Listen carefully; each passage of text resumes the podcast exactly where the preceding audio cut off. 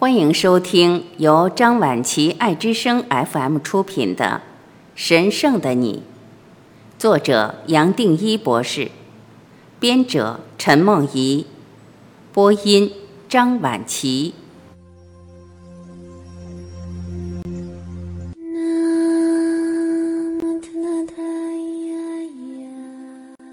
三，神圣的丰盛。找到生命的丰盛是每个人都可以做到的。生命的丰盛，每一个人本来就有。丰盛、丰富或是富足，也许是每一个人最关切的。它导入对生命的一个正面的观念，同时也带来希望，是你我都期待的。一般所称的富足，还是集中在财富、名誉或权力，也就是人间物质形象层面的积累。我们活在这个人间，当然至少要满足基本物质的需要。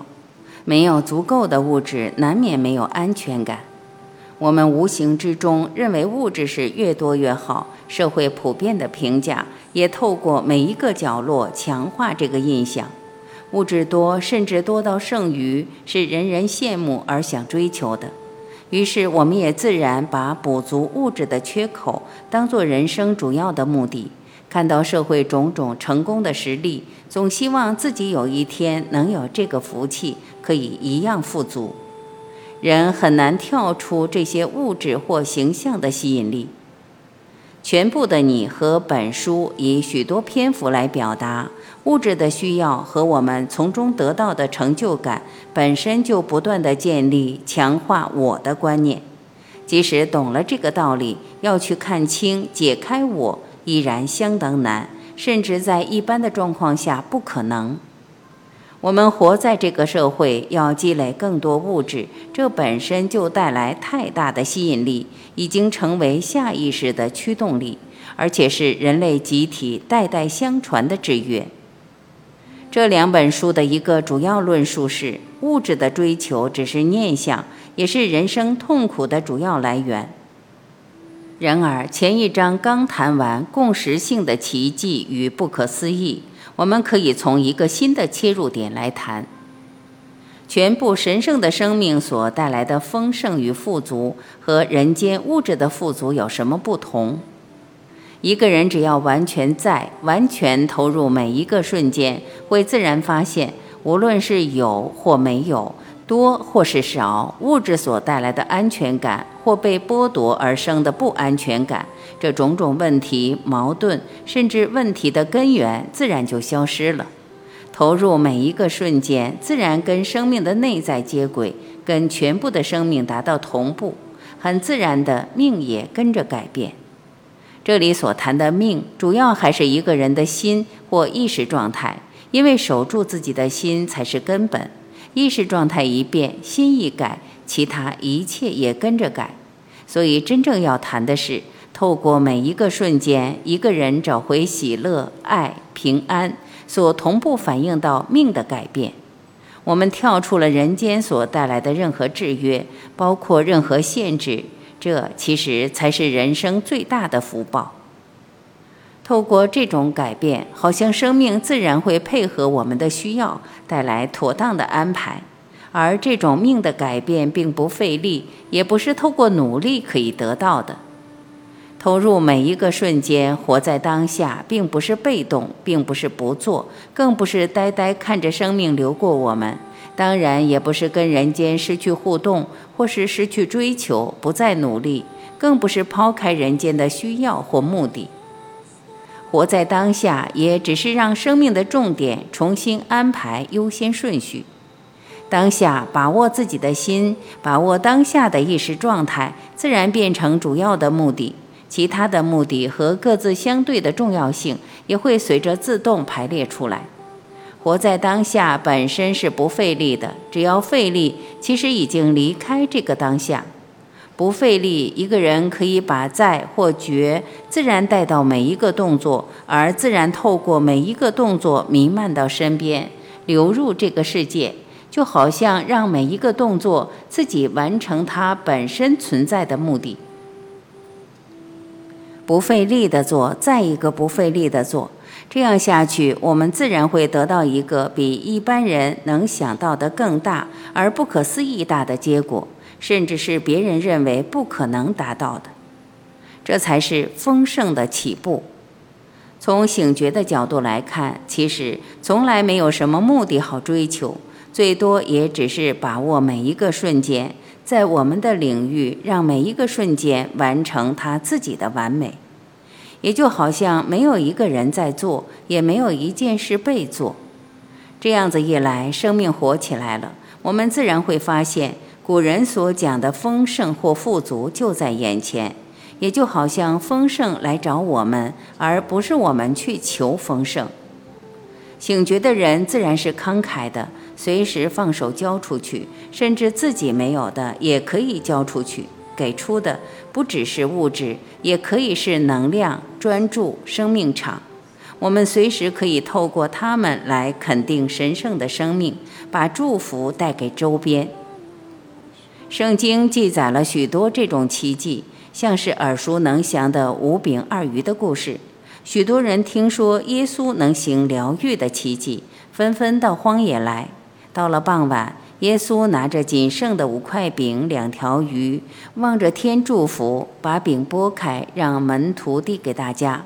结果不仅所有人都吃饱了，剩余的零碎还装满了十二个篮子。佛教和其他宗教也有许多类似的故事。这个丰盛或富足，倒不是大家想的财富、名气和权力。这种外在富足的重要性早晚会消失。而这里所谈的内在丰盛和富足，则是一辈子取用不尽，就好像全部的生命从每一个角落来祝福，希望我们活一个丰盛的生命，不期待、不追求、不要求，它自然找到我们，让我们不缺，而样样都变成意识转变的工具，不光是带给个人自信，协助我们彻底的转变。而且，生命好像希望透过我们，把自信的光明和丰盛带来给这个世界。假如我们真正诚恳，随时都跟全部生命接轨，我们所需要的全部生命也老早已经有所安排。有趣的是，一个人真正诚恳，真正认为自己什么都不缺，他在人间所缺的东西也自然会找上他。这样的流动也符合本书前头所提到的对称法则。然而，我们在这一章可以称它为丰盛的法则、富足的法则。这一法则也只是承认这个世界是由心或意识所组合，心到哪里，一切就到哪里，包括物质。即使物质还没跟上来，也不用担心，物质到时只能跟意识合一，也自然会到达。以前的圣人也再三强调这个道理：只要我们心的状态是完美，物质的世界也会跟着来完美。在这种完美中，任何物质都可以放手送出去，不用担心自己没有，它会补足回来。甚至圣经的讲法是必得滋润，必得丰裕，欲更增添。这倒不是一个取得物质的秘方，而是强调生命的丰盛。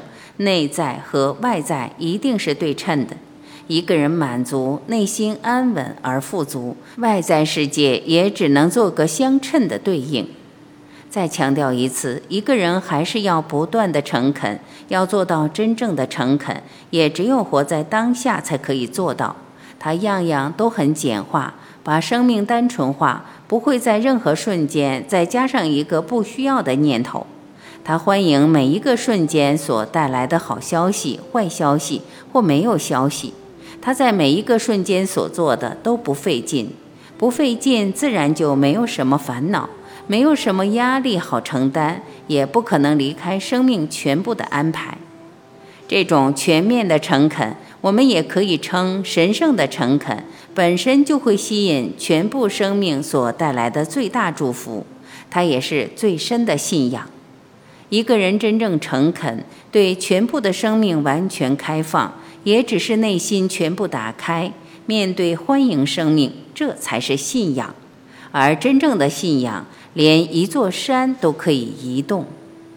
不费力，一个人轻轻松松，也只想完成每一个瞬间所带来的任务，不会多花时间去追求，去想人生种种的规划或设定目标，只是完成眼前的事情，活在心，点点滴滴把握自己的意识状态。最有趣的是，该做什么，人间自然会找上门来，不是用念头去想，而是一个完整的蓝图突然降临。不是透过脑去理解或规划，最多只能说是与生命全面共振出来的。有了这种领悟，多遇上几次，给自己信心，把这领悟随时留在心中，人自然会跟着走下去，让生命完成自己。人间最大的突破，都是透过这种领悟所达成的。从醒觉的角度来说，一个人完成生命带来的任务，倒没有什么成就好谈，没有一个我可以成就，也没有一个东西好去庆祝的。它只是生命自然衍生的现象，理所当然的成果，离不开生命的奥秘。假如有一点成就的感觉，要注意，它本身还是在我的范围内，已经扭曲了正确的理解。这是每一个人走这条路都要注意的。但愿我能用最诚恳的方法来表达：每一个人都是宇宙最神圣的一个体，这一生来是透过种种的祝福而成型的。人类的脑在地球上比任何众生都更发达，全部的生命期待每一个人，期待你我，可以突然看到自己的完整，自己的完美。我们的神圣，全部神圣的生命不可能不照顾我们，也不可能不爱护我们，只怕我们不完全相信，还宁愿延续人生的痛苦。